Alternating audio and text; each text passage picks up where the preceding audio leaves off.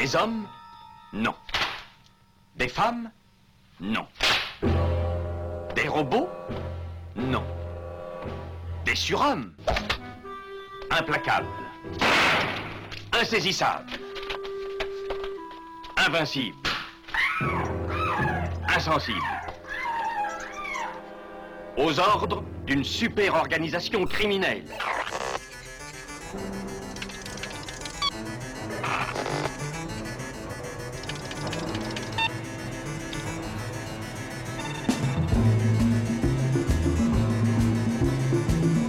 Impossible Rien n'est impossible pour... Culture prohibée. Bienvenue pour ce nouvel épisode de Culture Prohibée. Culture Prohibée, c'est l'émission hebdomadaire de la culture planète du Ciboulot animée par l'équipe des films de la Gorgone. Pour en savoir plus, rendez-vous sur le site www.lesfilmsdelagorgone.fr. Les précédentes émissions déjà diffusées sur cette antenne sont disponibles sur Deezer, Podcloud et Spotify. Culture Prohibée, c'est aussi un profil Facebook et un blog, culture-prohibée.blogspot.fr.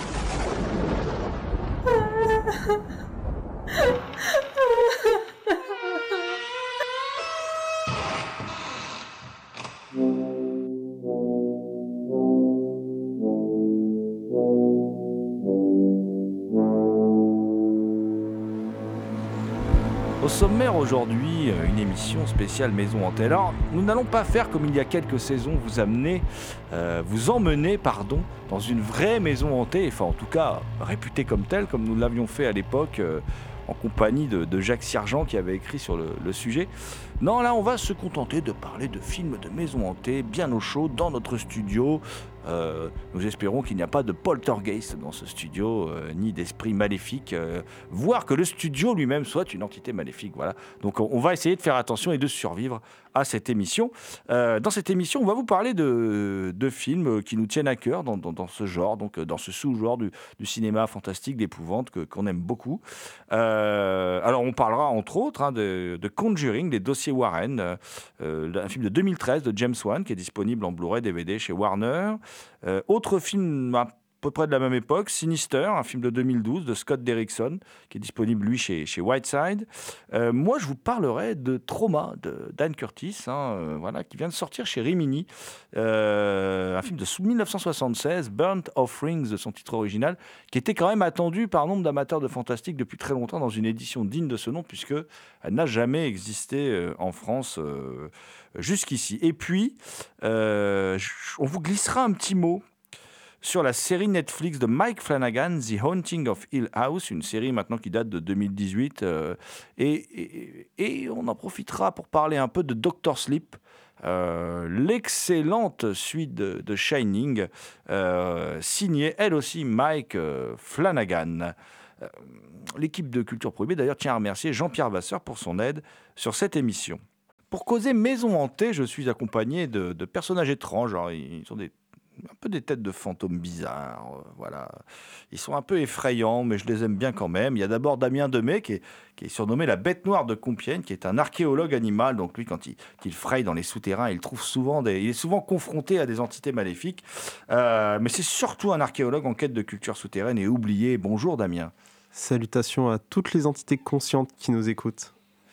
J'en frissonne, comme je frissonne d'ailleurs en regardant euh, sur ma gauche euh, cet étrange personnage qui s'appelle Thomas Roland, qui, est surnommé le loup-garou Picard à juste titre, parce que chaque nuit de pleine lune, il rédige de sanglants écrits pour la revue Griffe, le site cultureau.com. Il a aussi sa petite émission à l'écoute du cinéma, par exemple, sur d'autres radios concurrentes et néanmoins amies.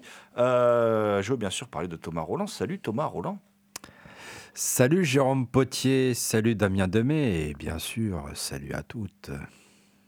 pour débuter euh, cette émission effrayante, voilà, je vais laisser, euh, je vais la parole à mon, à mon étrange ami Thomas, voilà, qui, comme Casper, a très peu de poils sur la tête. Thomas, n'est-ce pas que tu aimes les fantômes?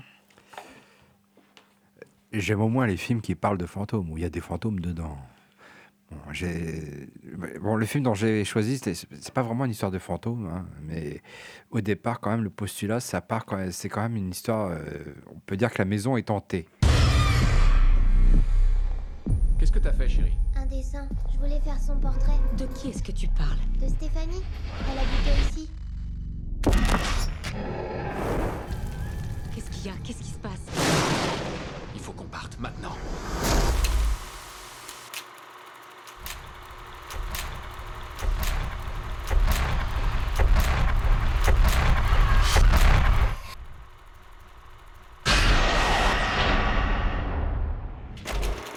Je veux donc parler de Sinister de Scott Derrickson. Scott Derrickson, c'est pas le plus grand cinéaste de l'univers dernièrement, hein, mais c'est un cinéaste que je trouve quand même intéressant. C'est un cinéaste qui formellement n'est pas n'a pas une identité euh, très marquée, mais euh, au moins il a il a des thématiques qui reviennent euh, dans ses différents films. hein. Je pense à son à son Hellraiser qui est un peu fauché, mais on retrouve des choses d'Hellraiser dans Sinister, etc. Mais c'est aussi un- c'est aussi un, un cinéaste qui est quand même un petit peu puritain, hein, qui développe des, thématiques un peu, un peu chrétiennes, hein, un, peu, un peu moralisatrices euh, à travers ses films. Et donc Sinister, moi j'aime bien Sinister, c'est un film qui m'a fait peur. Mais alors j'ai eu peur, je l'ai vu en projection de presse, j'étais terrifié, alors je m'en suis pas remis toute la journée, j'ai même très mal dormi la nuit qui a suivi. C'est un film qui m'a vraiment terrifié. Bon, je l'ai revu depuis, hein, j'ai plus peur quand je le revois maintenant. Mais je trouve que c'est un film qui est très glauque. Je trouve qu'il développe une, euh, une atmosphère, une ambiance particulièrement malsaine, quoi. Ethan Hawke euh, joue un écrivain euh, sensationnaliste euh, qui écrit des, des romans sur des crimes non résolus. Et il a cette fâcheuse manie d'aller s'installer dans la maison où le crime a eu lieu. Et donc, il ne le dit pas à sa famille qu'il y a eu une famille entière pendue dans le jardin de la maison dans laquelle il, il, il s'installe. Et donc, il veut écrire un livre sur cette ce mystérieux crime d'une famille entière pendue dans le jardin. En plus, c'est vraiment très glauque parce que c'est, il y a vraiment le grain 8 mm, ils ont des sacs sur la tête, et, puis il y a une musique bizarre derrière, enfin bref. Et donc, au fur et à mesure qu'il, euh, qu'il essaye d'écrire son bouquin, parce qu'il a un peu du mal, c'est un peu un, c'est un peu un écrivain has-been, hein, il n'a plus de succès, et puis il veut essayer de relancer sa carrière en, en écrivant un nouveau best-seller euh, sensationnaliste sur un crime non résolu. Et euh, dans le grenier de cette maison, où il commence quand même à, entendre des bruits bizarres la nuit, il commence à se, passer des choses étranges, il trouve euh, des, bobines. Il trouve des vieilles bobines 8 mm et euh, un, pro- un projecteur. Et il s'installe dans son bureau et il commence à, regarder ces fameuses bobines 8 mm. Et là, qu'est-ce qu'il découvre? Il découvre des meurtres filmés en, en 8 mm, donc. Et c'est extrêmement glauque. Et il devient obsédé par ça. D'où viennent ces bobines? Comment ça se fait qu'elles sont là? Il découvre que ces bobines, ces petits films, ont filmé des meurtres qui n'ont jamais été résolus à travers les États-Unis. Et euh, à partir de là, il va, trouver, il, va découvrir des choses encore plus effrayantes euh, au fur et à mesure que le film, que le film avance. Moi, c'est un film qui m'a terrifié. Mais vraiment, ça m'a terrifié. Les, les scènes en 8 mm, j'ai trouve extrêmement glauques. Et, le réalisateur, il met de la musique dessus. euh, et je trouve que ça a fait une atmosphère vraiment très, très malaisante. Et je trouve que le film aussi, en plus, euh, bon, c'est un film sur l'obsession. hein. Il y a des plans qui se répètent. euh, Le personnage devient vraiment obsédé. On se croirait un peu dans un roman de James Ellroy, mais un roman d'horreur de James Ellroy. Il devient vraiment obsédé par, par, cette histoire. Moi, moi, je trouve que le film est bien fait. Je pense que c'est le meilleur film de, Scott Derrickson. Après, il a fait Doctor Strange, qui est vraiment euh, complètement impersonnel et inintéressant. Euh, je trouve qu'esthétiquement, c'est vraiment euh, Sinister est intéressant. Il s'inspire vraiment, euh, vraiment, c'est, il est vraiment imprégné de culture chrétienne parce que euh, il y a des plans, on voit la famille réunie le soir autour d'une table, et c'est vraiment éclairé comme un tableau du Caravage. C'est-à-dire, les personnages, ils sont dans le noir. Il y a juste la table qui est éclairée, et vraiment derrière eux, c'est le noir complet. On a vraiment l'impression que c'est un tableau du Caravage. Et euh, bon, la fin, moi, je la trouve. Il y a un truc dont je me serais bien passé à la fin, euh, un, petit, un petit twist, un, petit, un, petit, un dernier petit sursaut. Mais je trouve que c'est un film euh, plutôt réussi. Bon, il me fait plus rien actuellement. hein, quand je le revois, je n'ai plus peur comme la première fois. euh, mais, mais vraiment, j'ai eu peur, mais j'étais terrifié. Alors, je ne sais pas ce que vous en pensez, vous, les, les amis, mais moi, c'est un. Je trouve que c'est un des meilleurs films d'horreur que j'ai pu voir ces dernières années. Moi, je l'avais vu une première fois euh, en salle, j'avais adoré, je l'ai revu avec un ami, ça l'a traumatisé. Et pour lui, ça fait aussi partie des meilleurs films d'horreur de la décennie. euh. J'aime beaucoup ben, euh, tous les mécanismes au niveau de l'image qui sont mis en place finalement pour nous effrayer, qui m'a beaucoup marqué. Le twist de fin, je l'apprécie, il a une petite saveur. je pense que si on avait fait une fin différente, le film aurait été tout aussi bon, mais je pense que ça lui donne une certaine, euh, un certain sursaut final. En fait, The Twist, c'est surtout le dernier plan. C'est le dernier plan que je trouve complètement ridicule et qui fout tout par terre. Mais sinon, après, euh, avant, c'est- correct, mais c'est le dernier plan qui fout tout par terre. Et je trouve que c'est limite, limite cartoonesque. Ouais, c'est un film qui, pour le coup, m'a surpris. Je m'attendais pas à ce qu'il soit aussi bon à sa sortie. Et encore aujourd'hui, il, bah, il date euh, d'il y a moins de 10 ans, donc forcément, mais euh, il reste très bon. Ou c'est peut-être qu'on n'arrive plus à faire de bons films d'horreur depuis, mais Je suis un tout petit peu moins enthousiaste que vous, les amis. Moi, j'ai trouvé que ce film était, euh, était un bon film de, flip, mais euh, que c'était une mécanique un peu trop bien faite. C'est-à-dire qu'au bout d'un moment. euh, alors, Thomas, c'est vrai, c'est un film sur l'obsession, mais je trouve à un moment que justement, c'est répétitif, quoi. C'est-à-dire, euh, au bout d'un moment, on s'en sort pas vraiment. De, de, de, comment dire de cette obsession d'Ethan Hawke elle revient elle revient elle revient et puis euh, bon le twist final bon bah voilà il est là il y a eu un Sinister 2 enfin bon il y a eh, le but, c'est de franchiser un peu tout cela. Voilà. euh. Après, moi, j'ai passé un bon moment devant ce film, mais je suis un poil, un poil moins enthousiaste que vous quand même. Euh, par exemple, j'ai préféré le film que, dont, tu vas nous parler, Damien. j'ai préféré Conjuring. Euh, les, dossiers Warren, peut-être parce que je trouve aussi que, alors, qui est un film qui date de l'année suivante, hein, que je, je trouve pas non plus que c'est un grand film, mais je trouve c'est un bon film. Et peut-être je trouve aussi moi que James Wan c'est un mais bien meilleur metteur en scène que Scott Derrickson en fait. Il est 9h18, nous descendons dans la cave dont la porte s'est ouverte toute seule. Fais-nous signe si tu veux communiquer avec nous.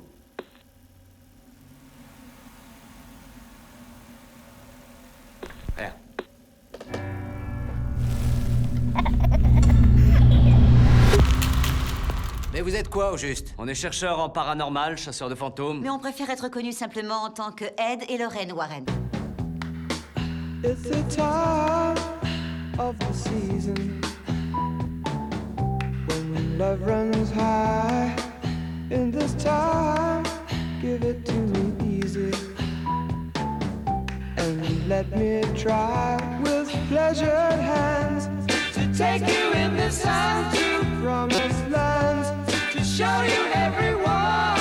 It's the time of the season for loving.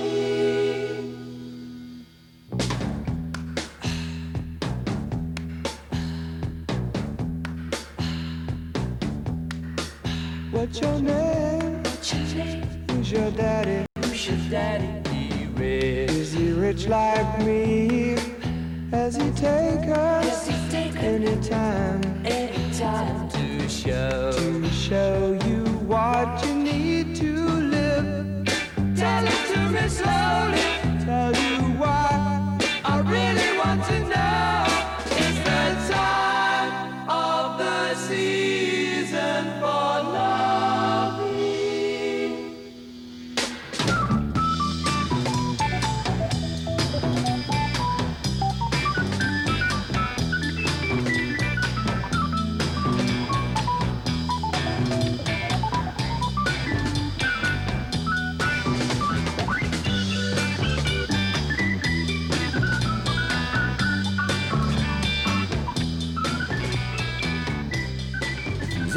Culture Prohibée.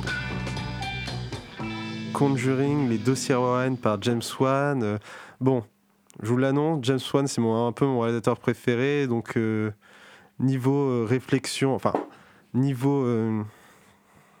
Enfin, vous n'aurez pas un avis vraiment mitigé parce que Conjuring, je l'ai adoré, c'est fait par quelqu'un que j'adore. Et donc, que raconte Conjuring? Conjuring est une histoire croisée de deux familles. La première famille incarnée par le couple Warren. Donc, euh, vous avez Ed Warren qui est démonologue et qui a cette magnifique caractéristique d'avoir un diplôme du Vatican sans finalement faire partie des ordres. Et Lorraine Warren qui nous est présentée comme une médium. Et tous deux sont des experts des phénomènes paranormaux. Et en parallèle, on suit l'histoire d'une famille nombreuse qui a décidé de mettre ses dernières sous dans une maison un peu isolée qui vont partir euh, s'y installer pour vivre leur vie. Et en fait, de quelques, de quelques événements anormaux, les phénomènes vont muter en des phénomènes récurrents vraiment terrorisants qui va pousser la famille dans une situation désespérée, qui va les conduire finalement au Warren. Et donc, euh, c'est un film qui est sorti donc en 2013 et qui a cette particularité de relancer pour moi euh, l'essence finalement un peu des blockbusters, vu que généralement euh, les blockbusters ça arrivait vers juin, juillet, ça faisait un carton et vers août on sortait un peu ce qu'on pouvait à ce moment-là. Et du coup avec euh, Conjuring on se retrouve avec un film d'horreur qui débarque en période estivale et qui fait un véritable carton, un, énorme raz-de-marée, un peu comme ce qu'avait donné euh, Les Dents de la Mer à l'époque euh, avec Steven Spielberg qui est vu comme l'un des premiers films qui relance les blockbusters. Et même si j'aime beaucoup Conjuring, avec le temps, j'ai un peu un bilan mitigé à son propos. Pour moi, il a fait plus de mal à l'industrie du film d'horreur qu'autre chose, notamment parce que maintenant, août, c'est devenu un peu la période où on commence à lancer les films d'horreur. Là, on attendait avant pour bien être avec euh, Halloween qui arrivait juste après. Et euh, ça a aussi lancé l'idée qu'avec euh, Conjuring, on pouvait. Enfin, Conjuring s'est aussi inscrit avec le temps dans finalement ces univers étendus que nous fournit tous les ans Marvel, ou bien qu'Universal a tenté avec son Monstroverse qui est mort littéralement dans l'œuf sans aucun succès. Par contre, il a mené également, et ça je trouve que c'est une bonne chose vu qu'avec le temps on avait accumulé plein, à la fin des found footage qui euh, marchaient constamment sur la même mécanique. À found footage, pour ceux qui ne voient pas, c'est l'effet, euh, on a l'impression que le film vient d'être filmé avec une caméra portée à l'épaule qu'on a toujours euh, avec nous. Et l'idée du found footage, c'est finalement on a retrouvé cette cassette, regardons ce qu'on a dessus. C'est ce qu'on avait avec Projet Blair Witch. Et il a aussi emmené euh, le retour des films à possession, mais surtout à la surutilisation de screamers. Et euh, c'est très compliqué de faire, euh, de reproduire l'effet Conjuring parce que ça s'appuie sur une esthétique très méticuleuse et vraiment réfléchie, qui est un travail du réalisateur qui a mené à travers toutes ces années, vu que James Wan a débuté avec Saw. Il s'est d'abord basé sur l'intrigue et à travers le temps, il s'est surtout concentré avec Death Silence, Death, Dead Silence ou Insidious sur le son. Et c'est ça la force de Conjuring à travers tout ce qu'on retrouve euh, par rapport aux maisons hantées. C'est le travail sur le son qui en fait produit déjà avec les effets visuels comme euh, les plans séquences des moments euh, où il fait monter la tension avec le son qui finalement nous englobe dans cette, atmosphère et, nous et ce qui donne des screamers vraiment réussis. C'est vraiment tout un travail au niveau certes de l'image qu'il avait déjà pour moi, mais surtout Conjuring pour moi c'est le bilan des années de travail sur l'horreur à travers le son de James Wan qui en ressort de manière fracassante. Ouais, tu parlais de found footage. Alors effectivement, euh, on- peut faire le parallèle puisque c'est euh, c'est Jason Blum, quoi. C'est les productions de Jason Blum avec euh, des films ineptes comme Paranormal Activity qui ont coûté rien du tout et qui ont rencontré des succès incroyables. Et c'est vrai que quand James Wan euh, reprend un peu le pouvoir sur le cinéma d'horreur, produit donc par Jason Blum, euh, il fait des films qui coûtent pas très cher, mais surtout il fait des films formidablement bien mis en scène. Euh, alors James Wan, c'est un très bon metteur en scène. Euh, par contre, je trouve qu'il s'est fourvoyé là dernièrement avec ses films de studio, hein, c'est-à-dire son Aquaman ou son, son Fast and Furious, où là il devient plus euh, un yes man, quoi. Ma- Malgré qu'il essaye d'apporter quelque chose à ces deux films, euh, je pense à la galerie de monstres dans Aquaman ou qui a un côté très série B 50s ou euh, ou, son Fast and Furious qui a un côté un peu parodique, mais malgré tout, c'est plus le James Wan qu'on a aimé. C'est-à-dire, c'est plus le James Wan, même en dehors du fantastique, qui avait fait un formidable polar de vengeance, s'appelle Death Sentence, qui est- qui est excellent aussi, dont on avait parlé dans l'émission. La maison hantée, c'est un thème de prédilection chez James Wan. Il a fait Insidious 1, Insidious 2, Insidious 2 qui est moins réussi, mais bon, quand même, euh, Insidious 1 qui était un film très intéressant aussi quand il est sorti. Il, nous plaisait vraiment, quoi. Alors, c'est vrai que moi, j'aime beaucoup Conjuring. euh, dans le sens où euh, je trouve que c'est un film où je pense que c'est celui où, où il démontre le mieux sa capacité d'être un metteur en scène qui sait utiliser l'espace. Euh, C'est-à-dire que cette maison, on, la connaît par cœur de ses sous-bassements jusqu'à son dernier étage. Et euh, il le fait de manière assez brillante. Par exemple, il démarre par un plan séquence très réussi quand la famille investit les lieux, euh, qui en plus passe tout seul parce que c'est pas de la frime. C'est-à-dire que si on s'en rend pas compte que c'est un plan séquence, ça passe très bien. Voilà. Et il y a toutes et puis moi j'aime bien euh, j'aime bien parce que ça, bouffe un peu à tous les râteliers quand même et ça, ça se termine par euh, ça se termine par, comment dire, une- un exorcisme que moi j'aime bien cet exorcisme. Je trouve qu'il tranche avec les, exorcistes qu'on, les exorcismes pardon qu'on a vus dans d'autres films, qui ont tendance, je trouve, à être trop proches du travail de Friedkin, qui reproduisent inlassablement le travail de Friedkin. Et je trouve que là, il fait autre chose qui m'intéresse, voilà, que je trouve intéressant. Et c'est vrai que personnellement, moi j'aime bien ce, Conjuring qui est un film euh, qui par moments m'a fait peur. C'est vrai que quand je l'ai vu en salle, euh, il y avait des moments qui m'ont euh, qui m'ont fait sursauter, qui m'ont fait. Alors voilà, je, trouve que je trouve que c'est un, un film intéressant. Alors après, effectivement, il glamourise, si je peux utiliser ce terme, le couple Warren, hein, qui était quand même beaucoup moins sexy en vrai que le couple Warren qu'on a au cinéma, euh, où ils sont, où on a un beau gosse, puis la belle Vera Farmiga. Enfin bon, voilà, où là, là, on est. euh, En vrai, elle, ressemblait plutôt à la petite dame qu'on voit dans Poltergeist 2, euh, et il ressemblait plutôt à ça. D'ailleurs, le personnage dans Poltergeist 2, c'est elle aussi, hein, en vérité. hein, donc euh, voilà. Et. Et comment dire, c'est vrai que ça a donné une naissance à un multiverse euh, qui a quand même donné naissance à un paquet de films euh, vraiment assez mauvais, quoi. hein, euh, et, et en particulier, heureusement, qui a été un peu sauvé par La Nonne, un film un peu sous-estimé qui est sorti il y a quelques temps. Mais enfin, tout cela, ça rattache un peu péniblement, je trouve, à l'univers des dossiers Warren. Bon, moi, je sauve quand même Annabelle 2. Je trouve que le film est bon. Et justement, par rapport au son, je trouve que le film s'en tire bien mieux que, que, Conj- que- que Conjuring par rapport au traitement du son et l'utilisation de la musique. J'aime bien Conjuring. J'avais adoré quand j'avais vu en salle et je l'ai revu dernièrement. là. J'ai un peu revu à la baisse parce que je trouve qu'il y a beaucoup, beaucoup d'effets. Il fait beaucoup d'effets sonores, euh, il utilise beaucoup la musique. Euh, par contre, je trouve que le film est très efficace. Bon, j'ai réévalué la scène d'exorcisme que je trouvais ridicule en salle. J'ai un peu de mal avec les scènes d'exorcisme, tant que c'est pas euh, Friedkin qui est derrière. Moi, je, trouve que les scènes d'exorcisme au cinéma, en général, sont particulièrement ridicules. hein. Euh, Après, moi, je trouve que le film, bon, il, est très efficace. Il y a des images assez, assez chocs. Euh, c'est extrêmement bien réalisé, on peut pas dire le contraire. Et j'y vois aussi, euh, j'y vois une influence de Robert Wise parce qu'il fait beaucoup, il fait beaucoup de, hors-champ, de, de- des, choses qui sont dans le flou, dans le fond du cadre. Il joue beaucoup sur la suggestion. Et moi, il y a une scène que je trouve terrifiante, mais vraiment terrifiante, alors qu'on ne voit rien. C'est euh, quand euh, l'une des, des, jeunes filles, l'une des filles du couple, se réveille la nuit parce qu'on lui tire la jambe. Et puis elle réveille sa sœur, elle dit il y a quelqu'un là-bas derrière la porte. Et on a un plan large, on voit la porte et l'ombre derrière la porte, on voit un manteau suspendu dans le coin du cadre, etc. Et euh, il y a sa sœur qui se lève et qui se rend à la porte. Et euh, la, gamine dit toujours il y a toujours quelqu'un, il est juste derrière toi. Et nous, on voit rien en tant que spectateur. Et c'est mais c'est terrifiant. Moi, je suis terrifié par cette scène. Je trouve que c'est d'une efficacité redoutable.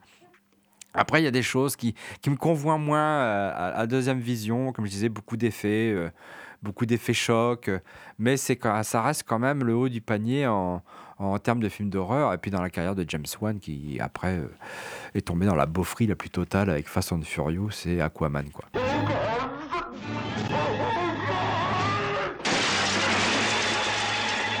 Burnt offerings.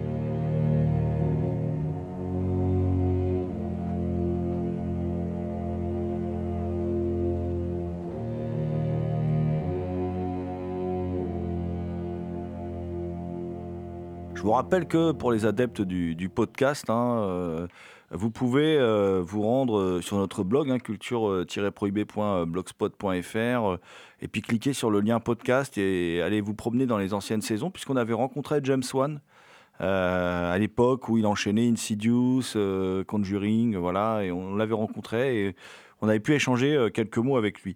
Alors moi je vais laisser un peu tomber les, les films récents et puis je vais aller un petit peu plus loin dans le temps, euh, plus exactement en 76. euh, pour vous parler d'un film signé d'un petit maître du fantastique euh, qui est un peu oublié, enfin qui est un peu méconnu, de, même si le temps a un peu réparé l'erreur, qui est un peu méconnu de ce côté-ci de l'Atlan- de l'Atlantique, qui est Dan Curtis.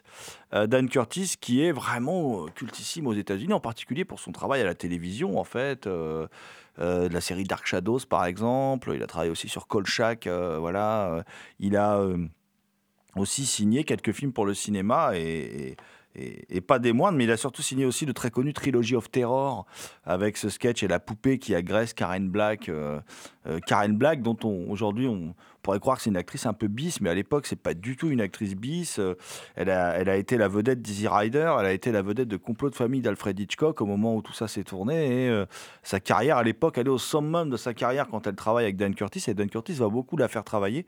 Il a fait travailler par exemple dans ce film qui s'appelle Burnt Offerings dans le, en, VO et qui est en français s'appelle Trauma. Qui est, après tout, qui est un titre qui convient, euh, qui peut très bien convenir à la maison, mais je, je, vois pas le rapport en fait avec le, titre original. Voilà, je, je- j'en vois pas. Bon, moi je suis content de pouvoir voir ce film dans de bonnes conditions. La Rimini l'a sorti dans une belle copie. euh, il y a bien 10 minutes de plus que la version qu'on avait, 10 minutes, un quart d'heure. euh, il y avait une vieille VHS qui tournait, qui avait été sortie chez Initial euh, Vidéo, qui était un- une VHS quand même assez moche. hein, euh, voilà. Et, là, on est content de pouvoir voir ce film dans de bonnes conditions, qui est un film qui a rencontré un énorme succès critique de la part des amateurs de fantastique, qui a été primé un peu dans tous les festivals et où il est passé, et qui pourtant a connu une carrière commerciale absolument désastreuse à l'époque.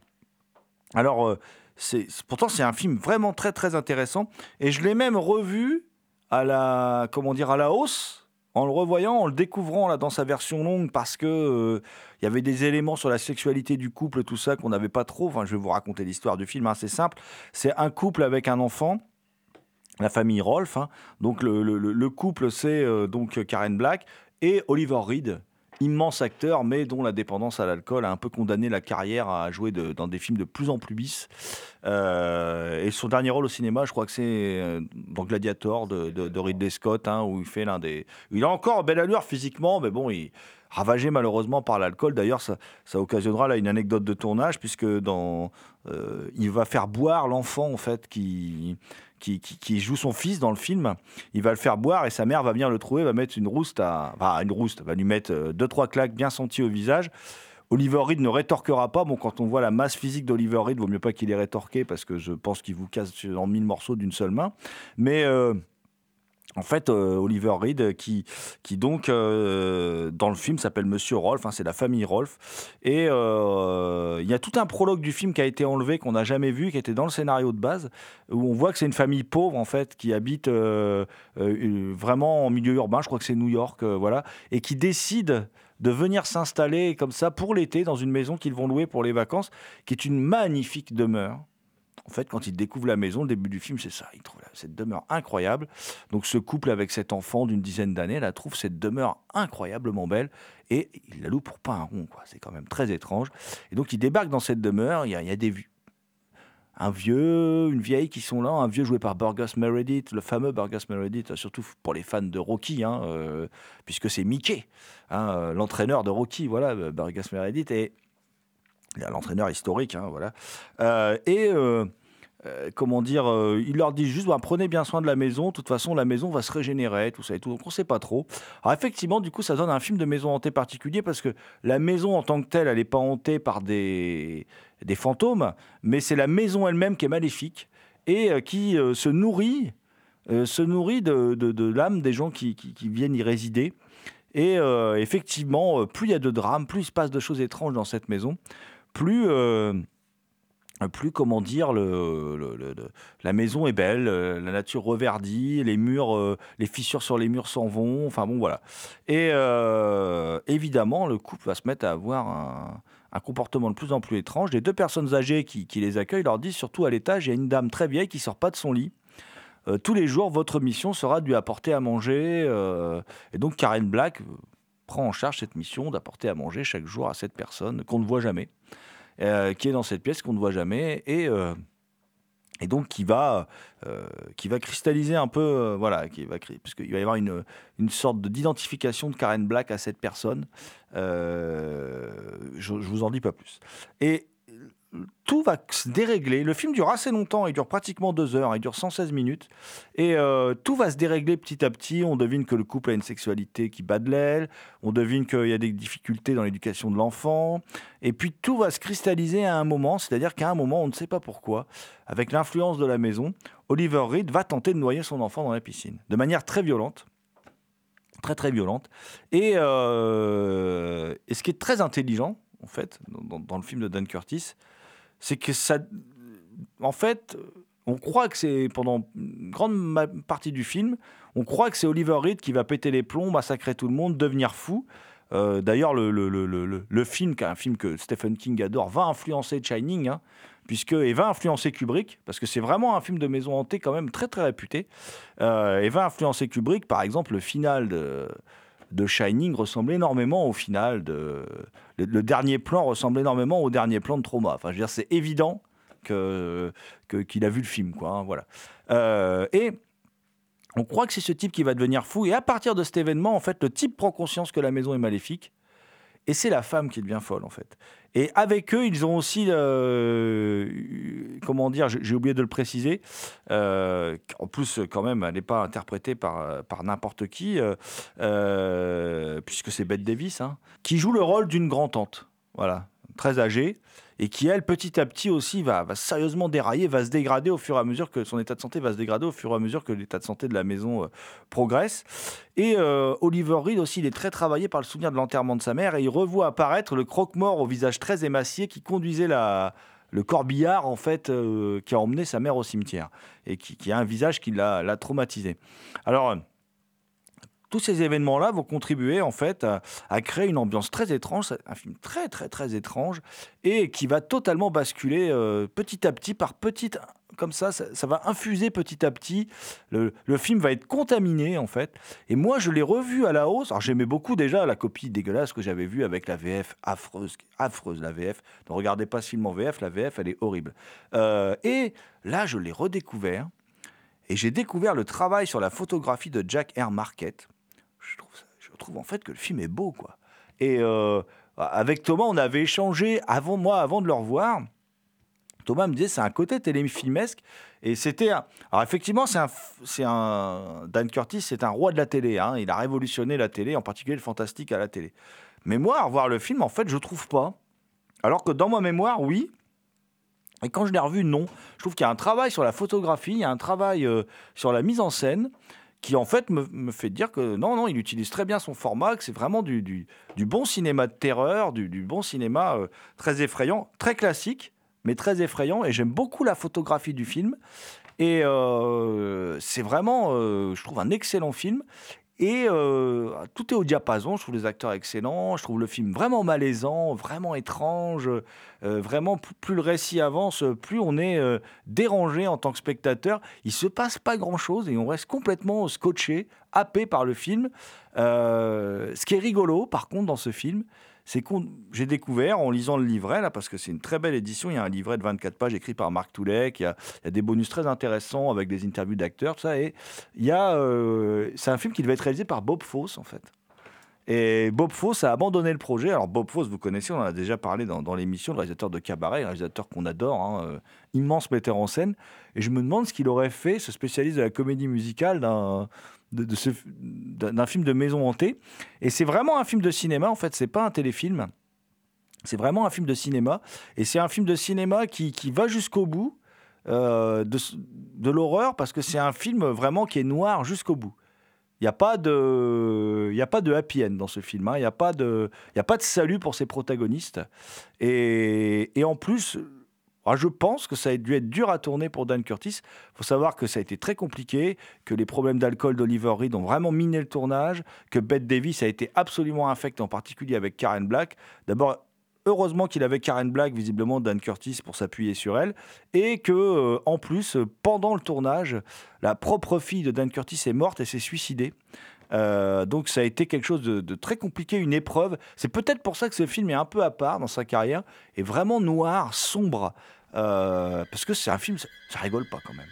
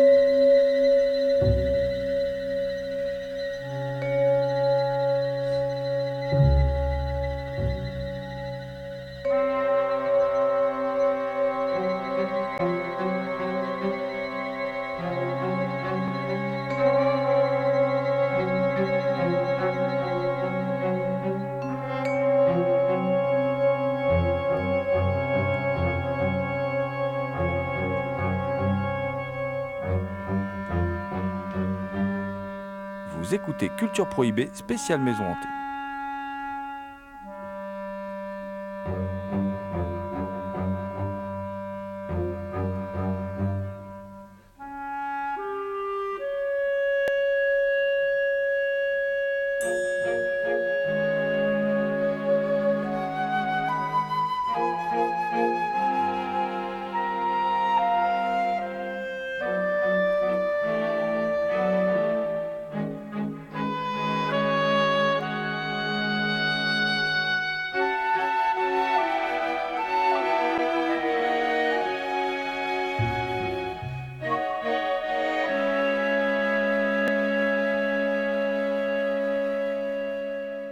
Première fois que j'avais revu le film en, Blu-ray, j'avais trouvé quand même une petite facture téléfilmée. Je trouvais que l'image manquait un petit peu de souffle. Il y avait, cette facture très très typique de l'époque, hein, les années 70, hein, avec le lettrage euh, au générique, etc.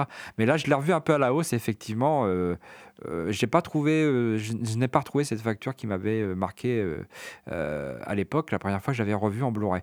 Et il faut savoir que c'est un film qui s'inspire d'un roman de Robert Marasco, qui était sorti aux éditions Néo une première fois en France, sous le titre Notre Vénéré Chéri, et republié ensuite dans la collection Pocket Terror. Et dans le roman, il y a effectivement ces passages.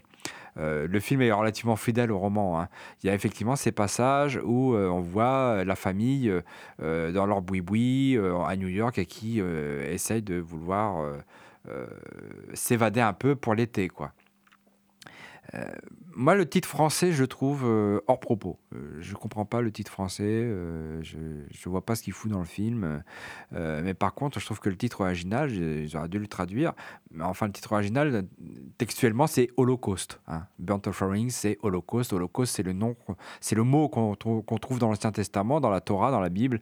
C'est quand on offrait des veaux, des bœufs en holocauste à Yahvé. hein. C'est-à-dire qu'on leur fout, on les le- puis on les, on, les cramait, quoi, Et euh, je trouve que effectivement, il s'agit ici d'un holocauste, d'un burnt offerings, quand euh, cette famille euh, qui est littéralement sacrifiée à cette entité maléfique qu'est la maison. Et je trouve qu'on peut y voir aussi un discours très social, très politique, parce que finalement, ce sont toujours les riches qui s'en sortent au détriment des, des classes les plus populaires. Quoi. Les, plus les plus populaires trinquent pour pouvoir euh, engraisser encore, encore et toujours les riches. C'est ce que, moi, pour moi, c'est ce que raconte euh, Burnt Offerings de, de Dan Curtis, qui est effectivement un, un classique euh, euh, qui était très attendu. hein. Euh, je pense qu'il va faire un carton, ce, ce Blu-ray. hein. Un classique du film d'horreur euh, qui était effectivement méconnu. D'ailleurs, Dan Curtis, tu, me- tu le dis, reste encore plutôt méconnu. hein. Euh, Il ne rentre pas encore dans les, dans, la- dans les annales du, du cinéma fantastique. euh, euh, tout de même, il n'y a pas encore eu de rétrospective à la Cinémathèque. hein.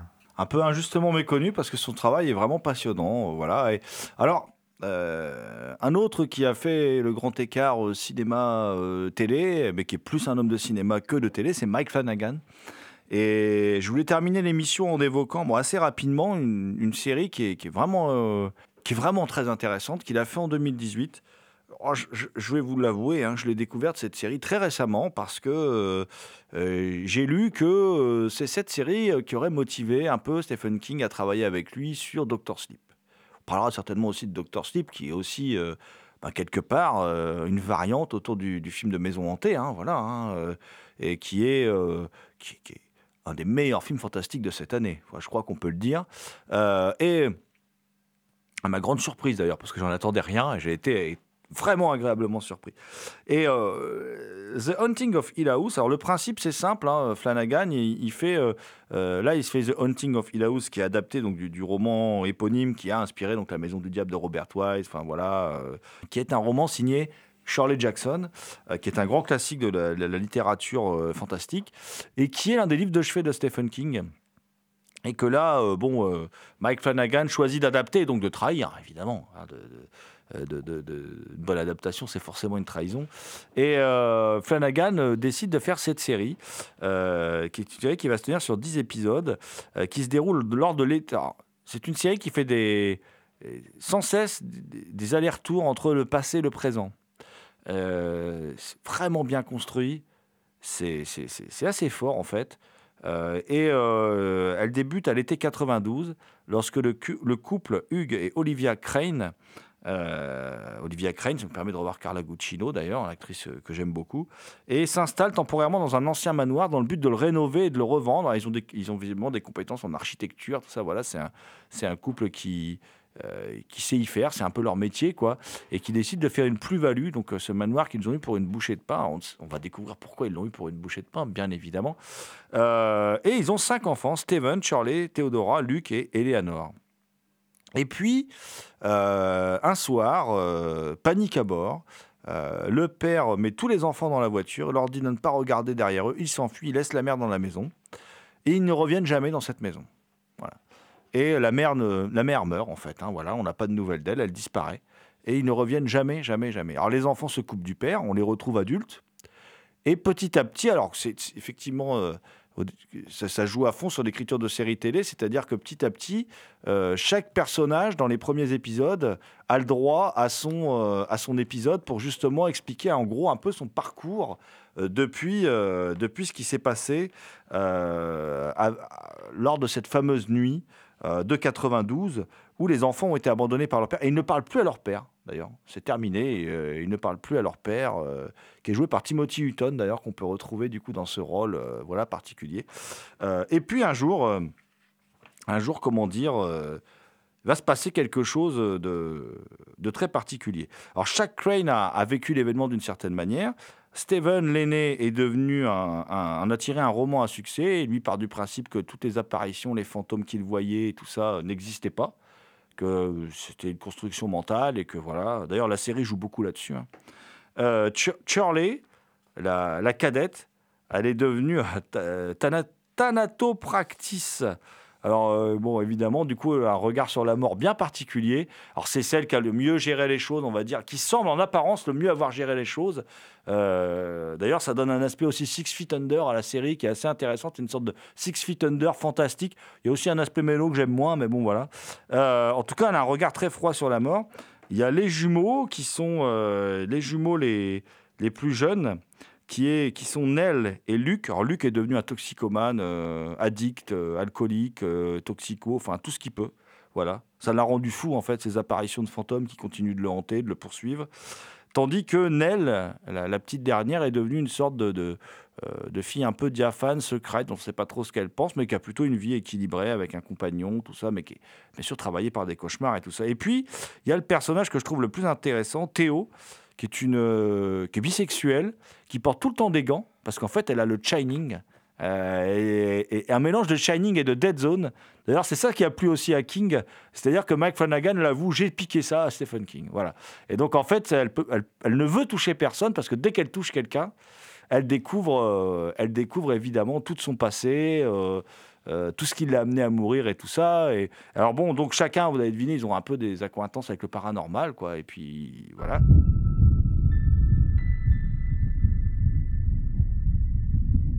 Maintenant, vous allez faire un bon dodo. Mais si jamais j'avais un mauvais rêve Je suis sûre qu'on peut surmonter n'importe quel rêve. Et si jamais je faisais un rêve où tu nous envoies dans un endroit tout noir Un endroit horrible Et si ça me rendait tellement triste et que j'avais tellement peur d'être dans le noir que je me mettais à prendre du poison et que je m'empoisonnais comme ça pour le reste de ma vie. Et puis mon cœur se casse en deux morceaux et je peux plus rien ressentir de bien. Et qu'à la fin je supporterai plus, alors il faut que je meure. Et je me retrouve sur une table en fer, avec ma bouche qui veut plus s'ouvrir. Ça va donner une série euh, très particulière parce que euh, c'est une série, bah, c'est Flanagan, donc il n'y a aucun euh, jump scare, il n'y a aucun effet tape à l'œil, il n'y a, y a que de la mise en scène tout le temps.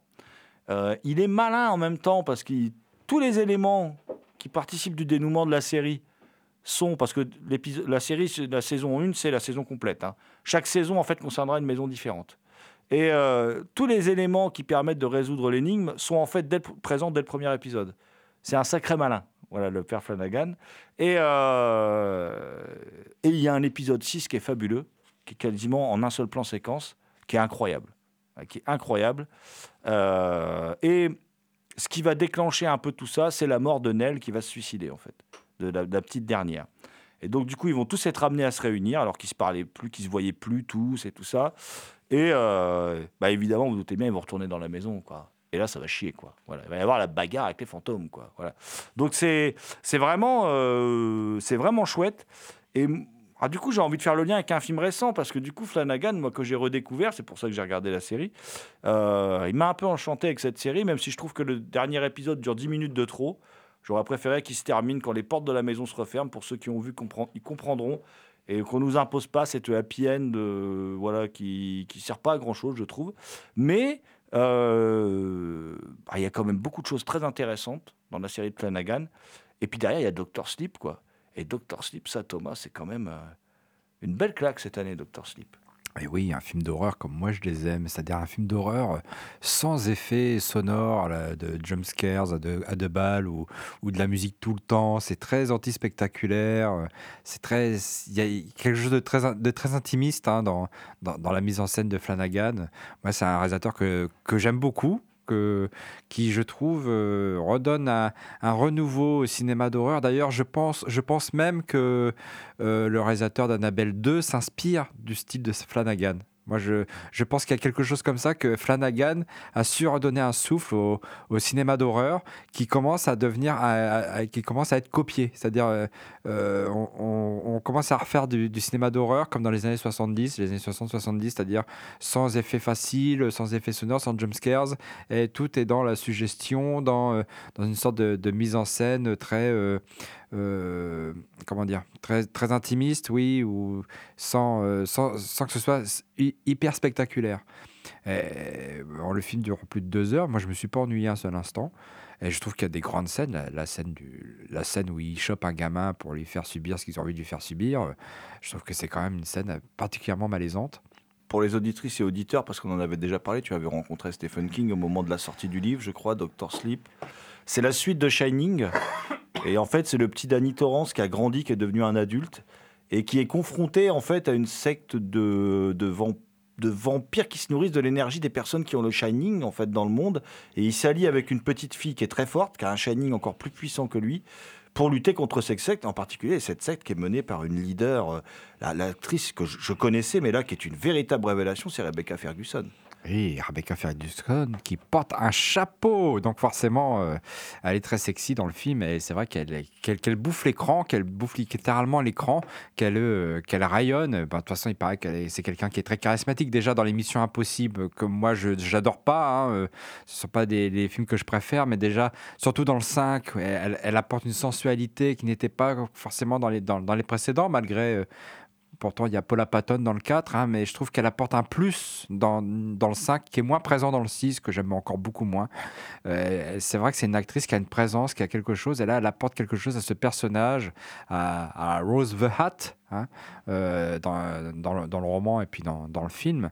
Elle apporte quelque chose, et c'est- de toute façon, Hitchcock le dit, hein, pour faire un film réussi, il faut que le méchant soit réussi. Si le méchant n'est pas réussi, euh, le film est fade ou quelque chose comme ça. euh. Et effectivement, là, la méchante, c'est une méchante est très réussie et forcément, on, ne peut que marcher à fond. Et aussi, la grande force de Flanagan, c'est que ces méchants ne sont pas méchants. Enfin, ce sont des, des êtres qui veulent survivre dans un monde euh, où c'est difficile. Enfin, ils sont méchants, ils sont quand même assez cruels. hein. Je veux dire, l'empathie, ils connaissent pas beaucoup.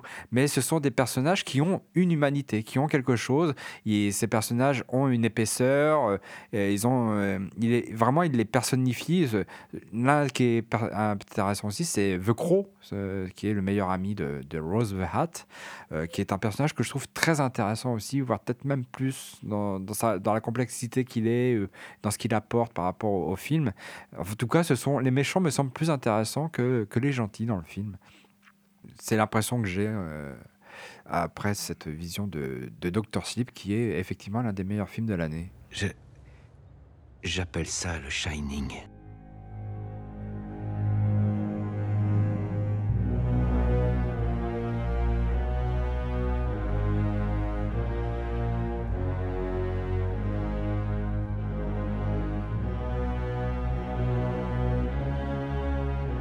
C'était Culture Prohibée, une émission réalisée en partenariat avec Radiographite et les films de la Gorgone. Toutes les réponses à vos questions sont sur le profil Facebook et le blog de l'émission culture-prohibée.blogspot.fr. Culture Prohibée est disponible en balado-diffusion sur Deezer, Podcloud et Spotify. Culture Prohibée est une émission préparée et animée par votre serviteur Jérôme Potier, dit La Gorgone, assisté pour la programmation musicale d'Alexis dit Admiral Lee.